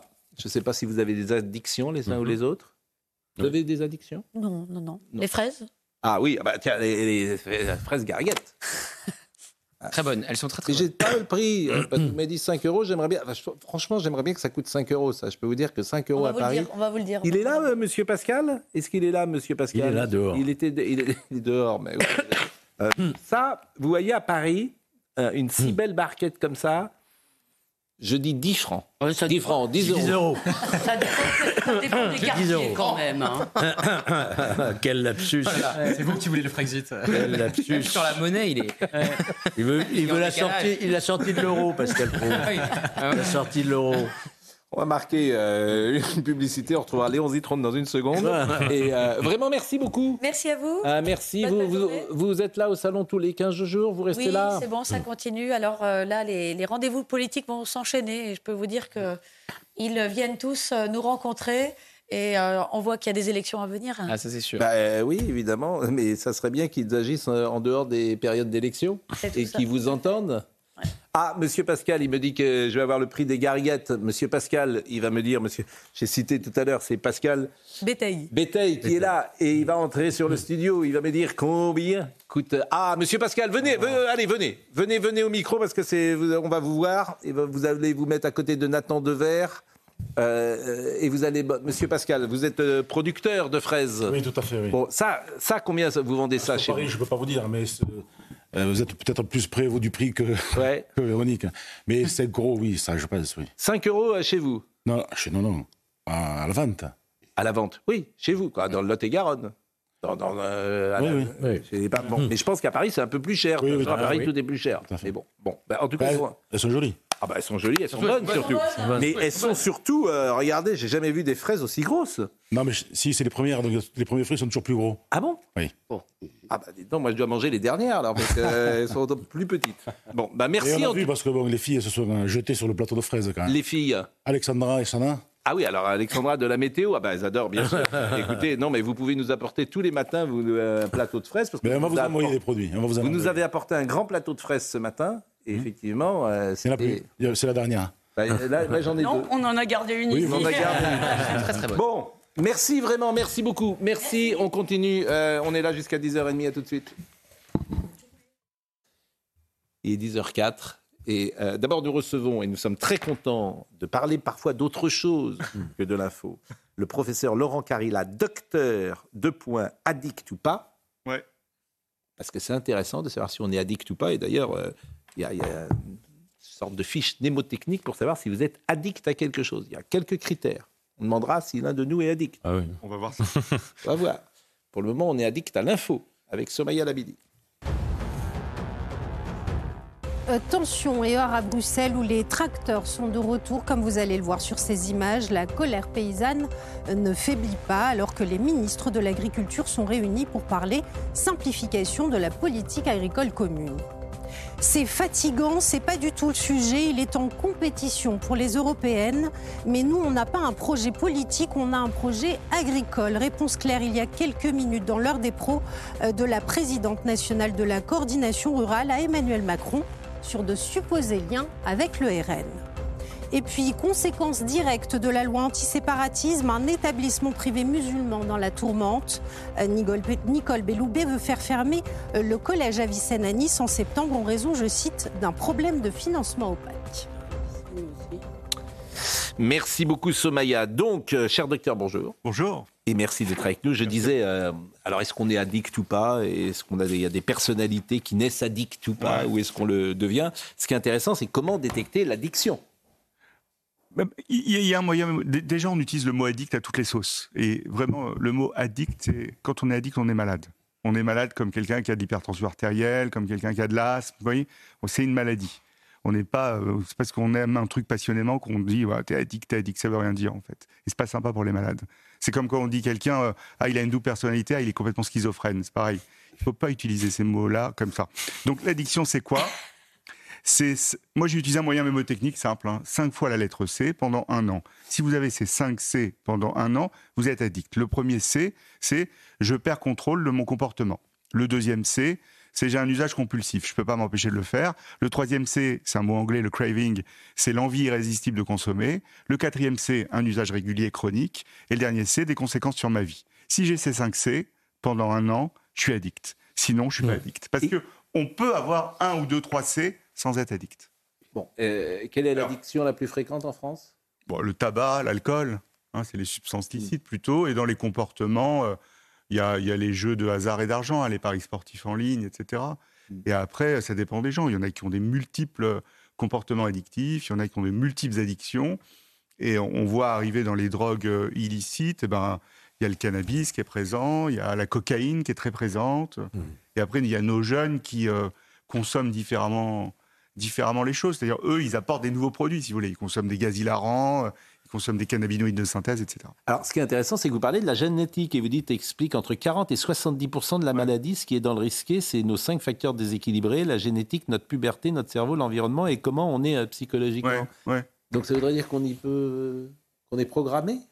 On n'est pas programmé. On a, si vous voulez, on a tous ces cinq facteurs. On a notre cerveau, comment il va maturer. On, est on a tous notre cerveau qui va maturer, il va faire sa puberté à 20-25 ans. On a notre développement personnel. Puberté, c'est peut-être un peu avant 20-25. J'utilise ce mot-là pour le cerveau, en fait. J'en sors. vous, avez, vous avez quel âge? 28. Eh ben, vous, votre cerveau, ça fait pas très longtemps qu'il est complètement fini. Ah ouais. et, encore, et, encore, Pascal vous dirait que c'est pas totalement terminé. c'est drôle ce que vous dites. Il y a notre, notre génétique. Il y a euh, les échanges dans notre cerveau, il y a notre développement personnel, et comment on est psychologiquement. On a tout ça. Et si c'est déséquilibré, ces cinq éléments-là, mm. on est plus à risque d'être addict. Alors, il y a des addictions, c'est intéressant de, euh, de lire ce que vous écrivez. Euh, l'addiction amoureuse, par exemple, s'appelle Adamour. Il existe de façon naturelle et inévitable une dépendance amoureuse dans un couple. Pour certains, elle peut se transformer en passion destructrice de nature addictive. Les principales complications de l'adamour sont la dépression, le risque suicidaire, les troubles du sommeil, l'isolement, les conduites addictives, notamment avec l'alcool, par exemple. Oui, par exemple. Oui, il y, a, si vous voulez, il y a les addictions aux substances, mais il y a les addictions au comportement. Et tous nos comportements, de base, c'est d'ailleurs le, thème du livre. C'est-à-dire, le livre, c'est pas un livre sur les addictions. Le livre, c'est comment nos comportements de base peuvent basculer. Et l'amour, ça fait partie de notre comportement de base. Et certains, avec ces facteurs de risque, eh ben, ils vont utiliser l'amour comme une drogue. Il n'y a plus de plaisir, en fait. Il y a une dépendance affective qui se crée. Et, euh, Mais ça se guérit parce que si vous êtes le compagnon ou la, ou la compagnon, non, la ça explose à chaque fois, ça explose parce que l'autre ne tient plus. Bah oui. L'autre ne tient pas. Et oui, ça se guérit. Enfin, moi, j'aime pas le mot guérir pour bah, si une, maladie. chronique. J'aime le mot rémission, moi, pour les maladies chroniques. mais vous, par exemple, il y a des gens que vous suivez depuis des années, j'imagine. Il y a des gens que je suis depuis un certain temps. Est-ce que ces gens-là, euh, euh, le travail que vous avez accompli avec eux est efficace ou est-ce qu'ils reviennent régulièrement vous voir? Bien sûr, avec moi, ils sont tout est efficace. Non, je plaisante. Non, mais, mais c'est parce qu'on a l'impression parfois que. déjà, si vous voulez, quand quelqu'un. On ne change pas les rayures du zèbre, comme disait l'autre. Oui, mais on, peut les stabiliser. Et c'est ça ce qu'on fait euh, dans une maladie chronique. On va stabiliser ces rayures, en fait. C'est-à-dire que on va leur faire changer de comportement, s'adapter à ces envies irrésistibles de consommer, se modifier cet usage compulsif et puis ses conséquences sur la vie, la dépression, etc. On mm. va les traiter. Vous voyez, donc c'est un truc très global. Et le traitement, en fait, c'est l'idée, c'est de stabiliser. Quand quelqu'un rentre dans mon bureau, je lui dis, il y a un an pour voir où, où, euh, on va aller. C'est un an de suivi à plusieurs, pas que moi, avec d'autres personnes dans le programme de soins. Et après un an, il y a un suivi. D'accord. Euh, Est-ce qu'il y a quelqu'un qui a les 5 C euh, autour de la table? Bon, il le dira ah, peut-être pas, il a peut-être pas envie ou des, choses, ou des, choses. ou des choses. Est-ce que vous avez le tabac Oui. Euh, vous fumez beaucoup, Elisabeth bah, J'ai ralenti, je fume que le soir, mais quand même, j'arrive pas à arrêter cela. Donc mais vous fumez, vous fumez combien de cigarettes par jour? bah, Une dizaine de petites, c'est l'équivalent de 5. Bon, et vous, vous avez une addiction? Moi, je suis pas allé fumer pendant les deux publicités. Ou des comportements, je sais pas, le sucre. Le, le sucre.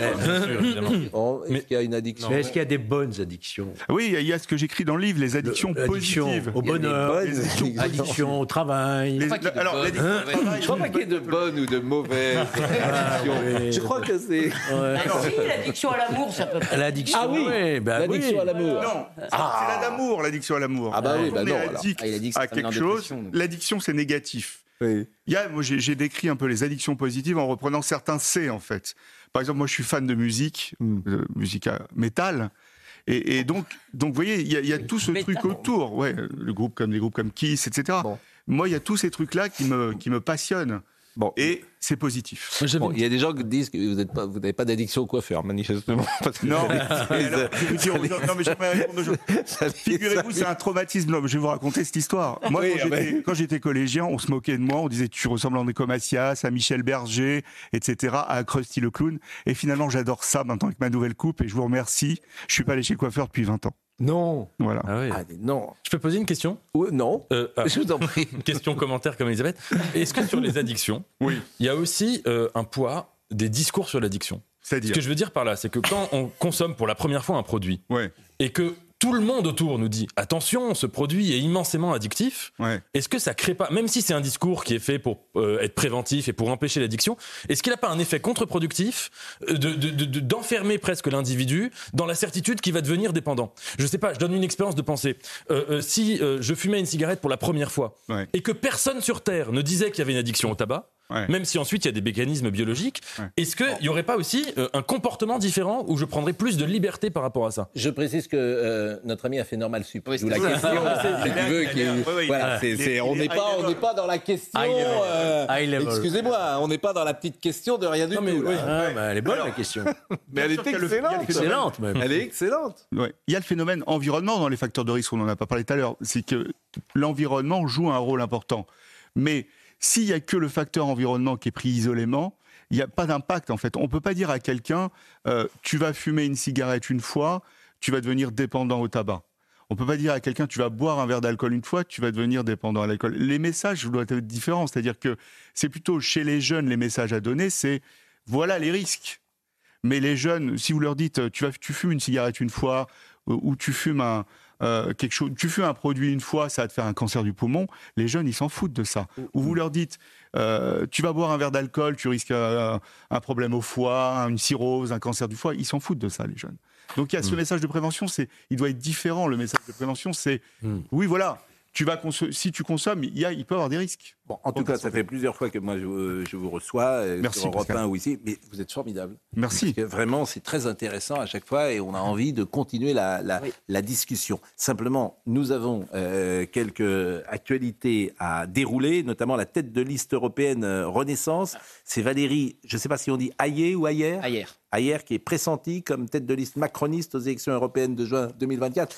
Donc là, vraiment, vous savez, j'ai l'impression que c'est un film, personne ne veut jouer dans le film, donc euh, tu... Vous avez tout résumé. Voilà. Aucun poids lourd vous laisse mouiller. Mais ils n'ont aucun courage. Franchement, là, pour le coup, je serais Emmanuel Macron, je les réunirais tous dans une pièce et je dirais, vous êtes vraiment des poltrons. ben non, mais c'est vrai. Vous êtes vraiment des poltrons. Un beau mot, poltron. ça. Mais, mais vous êtes vraiment. Mais là, j'ai besoin de vous. Je serais Emmanuel Macron, je dirais, j'ai besoin de vous, de quelqu'un qui monte au créneau pour défendre nos idées et ma politique, et personne ne veut venir. Voilà. Mais vous êtes, vous êtes des poltrons. Je pars pas à la guerre avec vous. Et donc, Voilà. elle est vraiment inconnue. Mais non, mais écoutez, c'est incroyable public. quand même. Elle est totalement inconnue. Elle est euh, eurodéputée, donc depuis euh, la dernière euh, élection, et elle est surtout fille d'agriculteur, et c'est ça qui va être mis en avant par la majorité Ouais. pour essayer d'aller. euh, Mais, par exemple. Bruno Le Maire, bah, ils se planquent tous. Bruno Le Maire, oui. Bruno Le Maire, il veut être président de la République, qui prenne une liste. Il y avait Bernard Guetta à un moment qui était non présenté. Bernard Oui, Guetta. Bernard Non, mais parce que quand même, euh, lui, pas je- pense que c'est. Il était autoproclamé, lui. Mais, mais ce qu'il faut quand même dire une chose, c'est que ces élections européennes, par rapport aux précédentes, il y a quand même eu la guerre en Ukraine. Ça devrait être le sujet majeur Oui. parce que ça redéfinit l'Europe. Les dernières élections européennes, l'Europe était encore présentée comme une sorte de mot creux, d'abstraction, de slogan, quelque chose qui n'était pas concret. Là, on a vu, ça a changé fondamentalement de statut pour tout le monde. Je m'étonne que ce sujet ne soit pas aussi présent dans la pré-campagne européenne Bah. et quelqu'un comme Bernard Guetta aurait été peut-être à ce titre Oui, mais plus, bon. pré- plus Moi, je plus trouve à que. propos, euh. Je vais vous dire, ça en dit beaucoup. Ça en dit beaucoup. Que personne veut. D'abord, ça veut dire qu'ils n'ont pas confiance en la politique menée par Emmanuel Macron. Parce que je suis désolé, c'est une conséquence. Ça veut dire qu'ils ont peur de Jordan Bardella. Ils ont la trouille, ils sont aux abonnés absents. Bah, c'est un monde de poltron. là, dans les voilà, débats- c'est un monde. Je suis désolé de vous le dire, c'est un monde de poltron. Le monde de Renaissance, c'est un monde de poltron. Allez, cinq fois. Bah oui, écoutez, écoutez, les gens sont ce qu'ils font. Si vous n'êtes pas capable dans la majorité macronienne de trouver un poids lourd, ça veut dire que les types disent ben. euh, Mais il n'y a personne moi- sur le banc de touche, ça on le sait Mais c'est surtout la hein. fin. Mais il y en a plein. Mais, À chaque remaniement, on voit bien que les, les, Ouais, les mais- plus gros poids lourds restent en place parce qu'il n'y a personne. Bah, sur le c'est pas des poids lourds, c'est des poltrons. Les élections européennes sont des élections difficiles. Et alors encore plus difficile. Et qu'il y a alors toujours des taux d'abstention alors très élevés. Ce sont des élections intermédiaires. Et alors Et il y a une tentation de sanction du pouvoir en place. Donc c'est Oui, très bon, bah. Oui, mais la, la sociologie Eh oui, mais électorale des alors- européennes est censée être très favorable à la majorité présidentielle. Enfin, c'est oui. globalement les personnes âgées qui votent. C'est assez intéressant aussi qu'elles viennent de Mayenne, euh, dans l'univers extrêmement parisiano-centré de la majorité présidentielle. On a peu de figures de la ruralité. euh, Et elle en fait partie. Ça dit quelque chose quand même d'une forme d'évolution de la politique. Enfin, quand on regarde les, têtes- les, les têtes de liste, euh, que ce soit la, la- le numéro 2 de LR, le numéro 3 du Rassemblement national qui vient de Frontex. Enfin, il y a un impératif de protection qui revient au cœur de la vie publique. On va. Thierry Ardisson, monsieur le psychanalyste, a dit. j'ai- Psychiatre. Psychiatre. Oui, parce qu'un psychiatre, c'est un médecin. Psychanalyste, c'est. Ah, il est c'est Allez, c'est reparti. On va pas lancer le débat sur. Freud. Mais non, mais parce que moi, je me fais. Bah, psychanalyste, je peux mettre sur ma plaque, je suis Alors, un psychanalyste. Non. J'achète un divan, je suis Il y psychanalyste. a des très mauvais Non. psychanalystes, mais ça. Bon. ça- Ah non, ça c'est un titre protégé. un titre. Attendez, la question. La question. Thierry Ardisson a dit j'ai tout essayé de toutes les drogues. Ouais. L'alcool, Ouais. euh, cannabis. Il l'a dit dans mon podcast d'ailleurs. La drogue la plus dure, c'est ce qu'on fait là, la télé. C'est vraiment une addiction pour vous? Ah ben, bah pas pour moi, c'est ce qu'il a dit lui. Ah ouais. Il a dit j'ai tout essayé, la drogue la plus. Alors Ah la oui. télé, ça veut dire quoi? En fait, ce qu'il veut dire, c'est la notoriété, La gloire, c'est Ouais. ça qu'il veut dire.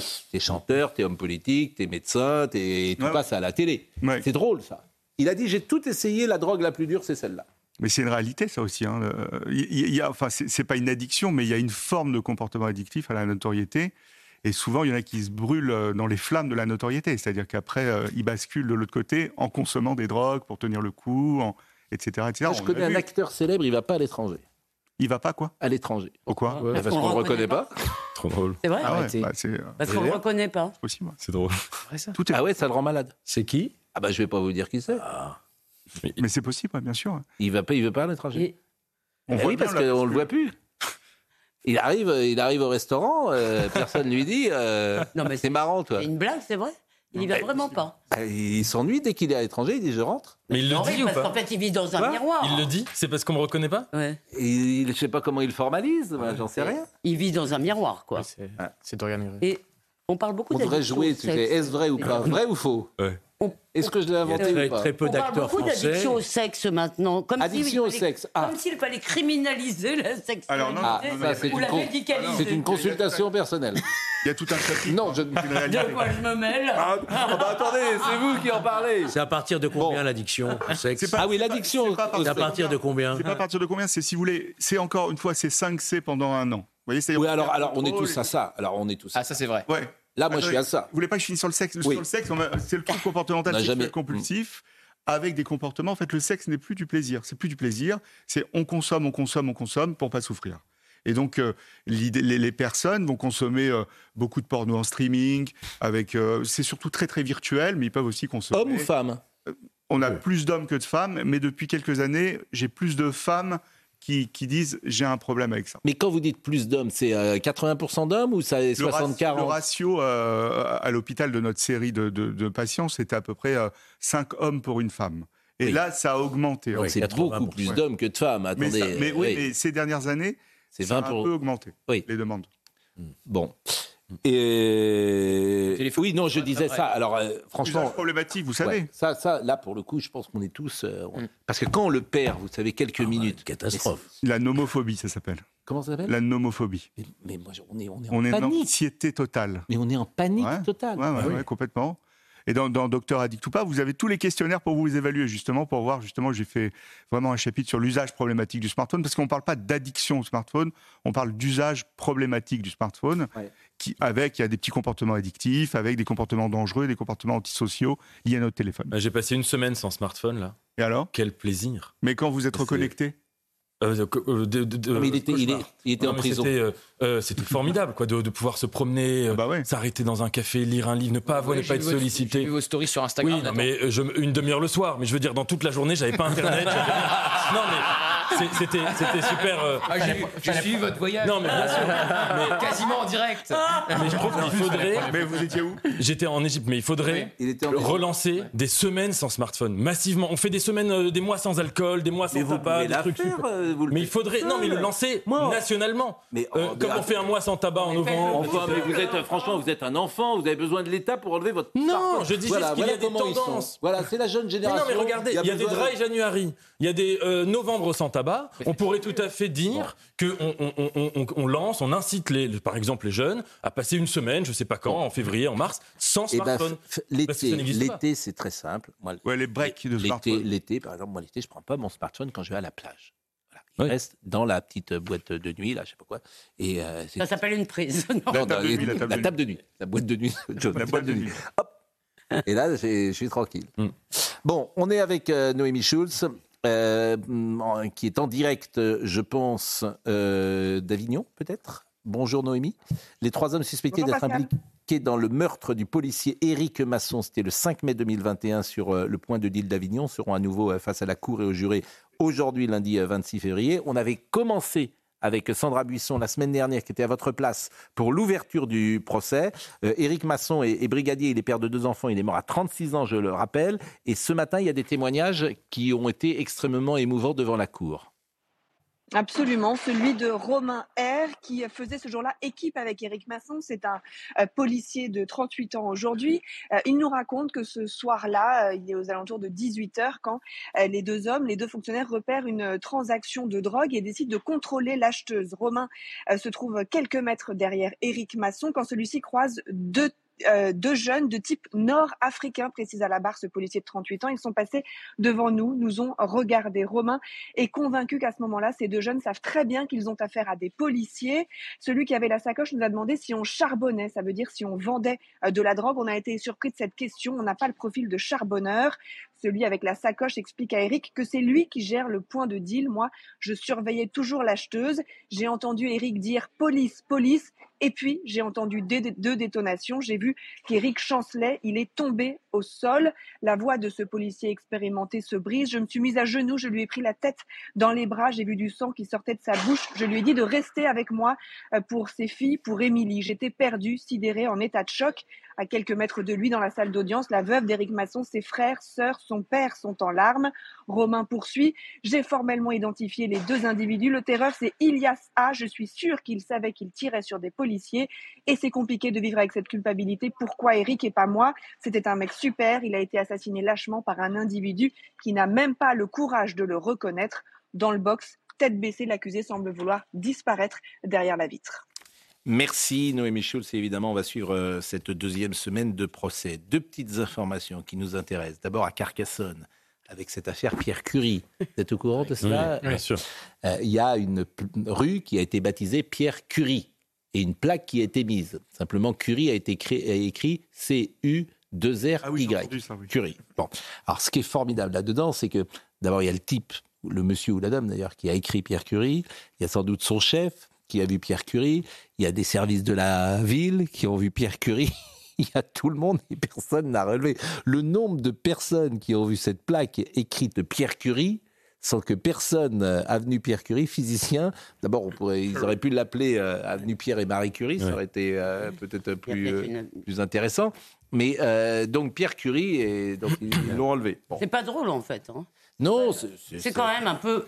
bah, Excusez-moi, je pense pas que ça aurait pu se produire de- il y a euh, 20 ans. L'école n'était pas encore complètement détruite. C'est pas surprenant quand on voit les C'est- résultats c'est quand même de, terrible. de PISA et. Mais ce qui me choque, c'est qu'à côté, vous avez des, des linguistes atterrés qui font des tracts chez Gallimard pour expliquer qu'il n'y a pas de baisse euh, du niveau en orthographe, ouais. que le niveau monte, que la langue se réinvente. Enfin, il y a un tel dissensus sur la réalité. pas l'orthographe, c'est un nom patronymique. Dans les deux petites. Oh Non, mais dans les. En plus, C'est pas de l'orthographe, Mais, c'est un nom. mais, mais je vais vous dire, je pense que Pierre Curie, notre génération sait qui c'est. Vous allez dans la rue, les gosses de pas. 20 ans, ils savent pas qui est Pierre Curie. hein. Pierre et Marie Curie, quand même. Non. Non, il a oui, mais c'est un, rapport à l'écrit qui se perd. euh, c'est pas juste un. mais, mais, mais, Mais vous- vous délirez, ils savent pas Vous, bien. vous feriez des. Bon, la deuxième je- petite information qui m'a fait rire. Avant de vous faire écouter Judith Godrèche, parce que comme vous êtes psychiatre, j'avais envie de vo- de- d'entendre votre avis euh, d'une certaine manière sur cette situation. Euh, vendredi 23 février, le Premier ministre était en visite en Charente-Maritime. Son avion, un Falcon 900, a fait un vol à vide de 7 minutes pour aller de Rochefort à La Rochelle pour des raisons de sécurité, répond le service de communication. Après un passage au marché de Royan le matin, puis dans une exploitation ostréicole à Fouras en début d'après-midi, il s'est rendu à La Rochelle en, voiture. ça faisait réagir, effectivement. Jean Castex avait été critiqué pour ça, Christophe Béchu aussi, ministre de la Transition écologique. Bah, c'est toujours pareil. Les... qui prendrait plus l'avion. Euh, au bout de, quelques mois de présidence, il a repris l'avion. Euh. c'est toujours pareil. Mais moi, ça me gêne pas. Simplement qu'ils viennent pas nous faire de la leçon. Les efforts, c'est pour les autres. Euh, voilà. écoutez, vous pouvez pas demander au gouvernement de la France. Mais je suis d'accord. Voilà. Je suis d'accord. Judith Godrej, je voudrais que vous l'écoutiez, que vous me disiez ce que révèle le psychiatre que vous êtes. Comment vous vivez cette situation aujourd'hui avec ces prises de parole qui sont parfois contestées ou au contraire applaudies? Judith Godrèche au César. Dans ma rébellion, je pensais à ces termes qu'on utilise sur un plateau. Silence, moteur demandé. Ça fait maintenant 30 ans que le silence est mon moteur. On ne peut pas ignorer la vérité parce qu'il ne s'agit pas de notre enfant, de notre fils, de notre fille. On ne peut pas être un tel niveau d'impunité, de déni et de privilège qui fait que la, la morale nous passe par-dessus la tête. Nous devons donner l'exemple, nous aussi. Nous avons la chance d'être dans un pays où il paraît que la liberté existe. Alors, avec la même force morale que nous utilisons pour créer, ayons le courage de dire tout haut ce que nous savons tout bas, pas comme les autres fois. Merci. comment le psychiatre regarde-t-il la société d'aujourd'hui? C'est une question vaste, ça, Pascal. Non, mais avec ce que dit euh, Judy Godrèche, c'est l'expression d'un traumatisme enfoui, de multiples traumatismes qui n'ont pas été euh, réglés. Et, l'idée, c'est, voilà, on est en post-traumatique, euh, lointain, et, l'idée, c'est de, dire les choses. elle le dit, la, parole s'est beaucoup libérée sur ces questions-là. Après, voilà, c'est toujours très, très complexe. Mais moi, pour moi, c'est de l'expression de traumatisme enfoui, ça. Enfin, quand on lâche comme ça des choses euh, secrètes, comme elle dit. Euh, elles étaient plus ah, secrètes. Pardon. Oui, oui, tout à fait. Elles, n'étaient plus secrètes, mais surtout. Mais moi, sur le, le, plan purement euh, psychologique, enfin, on voit quelqu'un qui souffre, quelqu'un qui a des séquelles de souffrance de quelque chose. Ça, je n'en disconviens pas. En revanche, il y a deux phrases qui, qui, dans cette, moi, dans ce discours que j'ai trouvé hallucinante. D'abord, j'ai trouvé hallucinant cette espèce de communion, si vous voulez, sinistre. Euh, euh je dire, personne pour euh, mettre un peu de dissensus, faire un peu quelque chose d'inouï ou d'étonnant. C'est pas ça l'art, c'est quand même pas la messe. La messe, mais il y a deux phrases. Elle dit il faut que tous les hommes accusés de viol, accusés, cessent euh, de faire la pluie et le beau temps. Donc accusé, pour elle, ça veut dire condamné et coupable. Et la deuxième chose, elle parle d'un trafic de petites filles ou de, de jeunes filles dans le cinéma français. Excusez-moi, ça veut dire prostitution, ça. Il faut quand même... Moi, je trouve... Non, trafic ne veut pas dire prostitution, mais euh, trafic veut dire trafic. Trafic illicite euh, Ça ne veut pas dire euh, prostitution Enfin, vous savez bien ce qu'on en pense. Tout le monde Moi, je vais exprimer un point de vue moral. Bah, si, 95% tous les pères avec qui je parle de, cette, de ce sujet-là disent tous la même chose. Le, le problème Godrèche, c'est où sont les parents?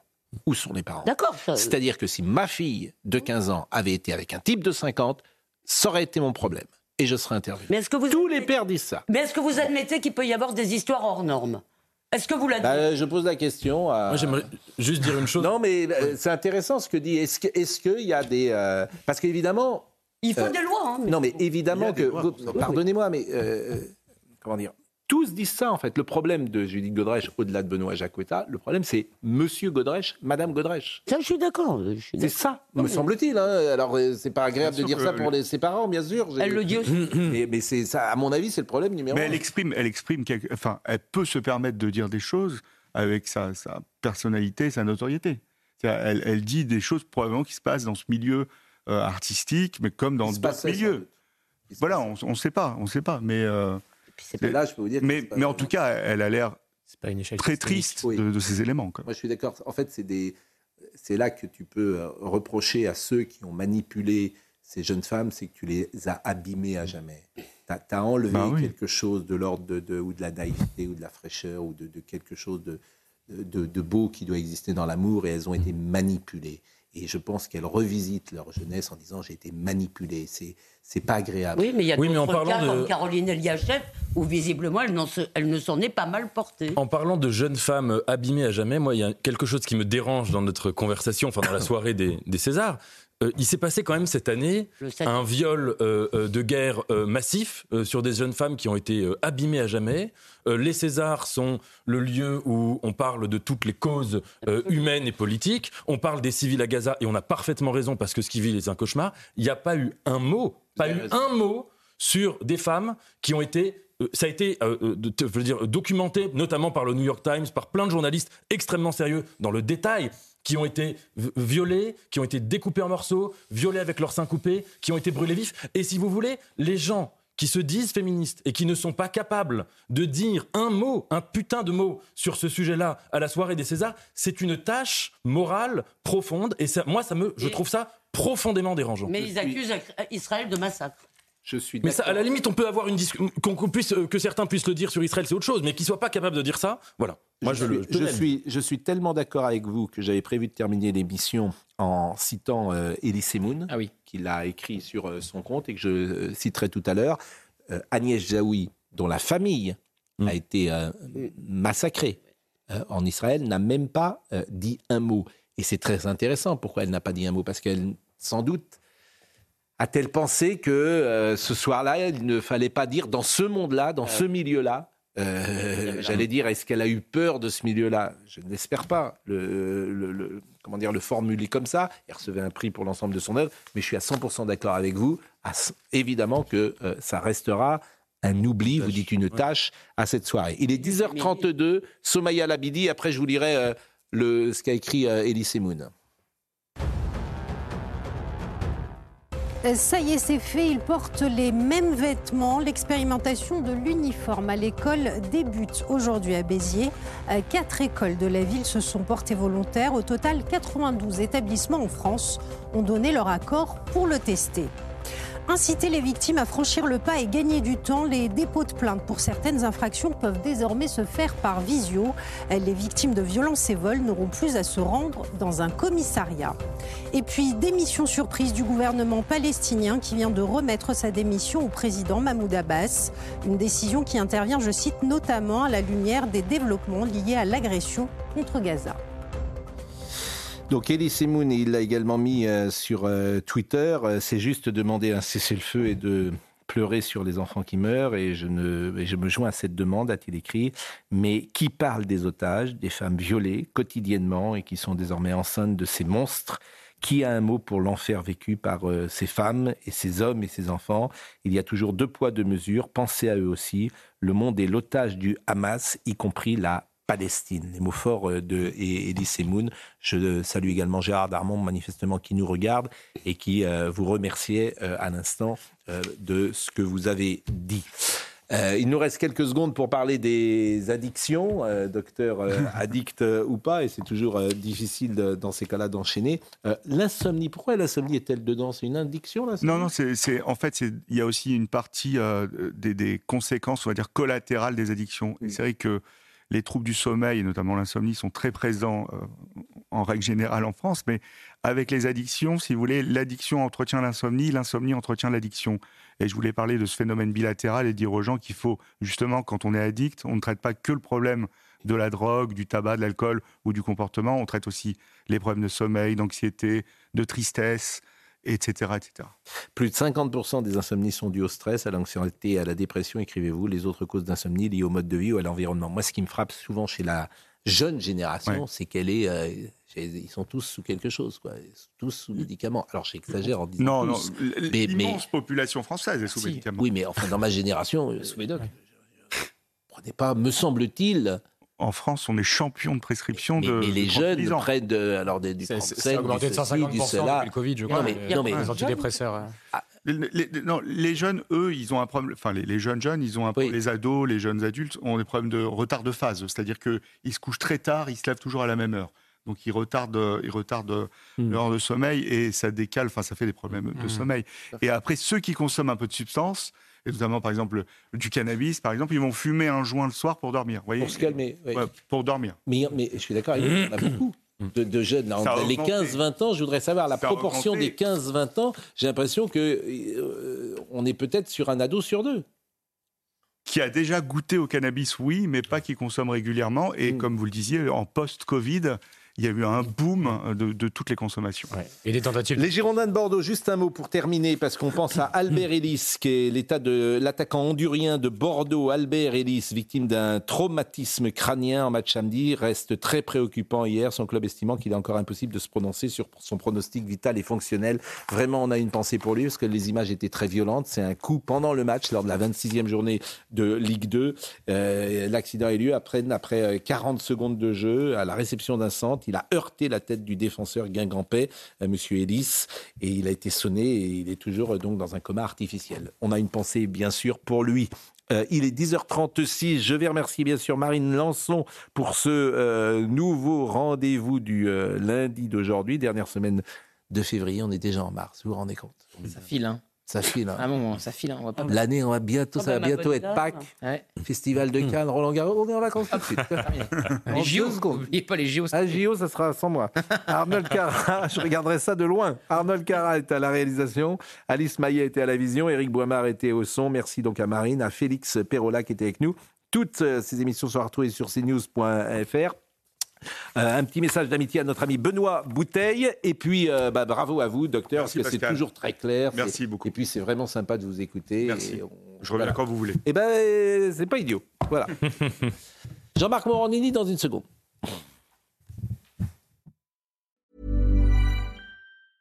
Selling a little or a lot? Shopify helps you do your thing however you cha-ching. Shopify is the global commerce platform that helps you sell at every stage of your business. From the launch your online shop stage to the first real life store stage, all the way to the did we just hit a million orders stage. Shopify is there to help you grow. Shopify helps you turn browsers into buyers with the internet's best converting checkout. 36% better on average compared to other leading commerce platforms because businesses that grow grow with Shopify. Get a $1 per month trial period at shopify.com/work. shopify.com/work.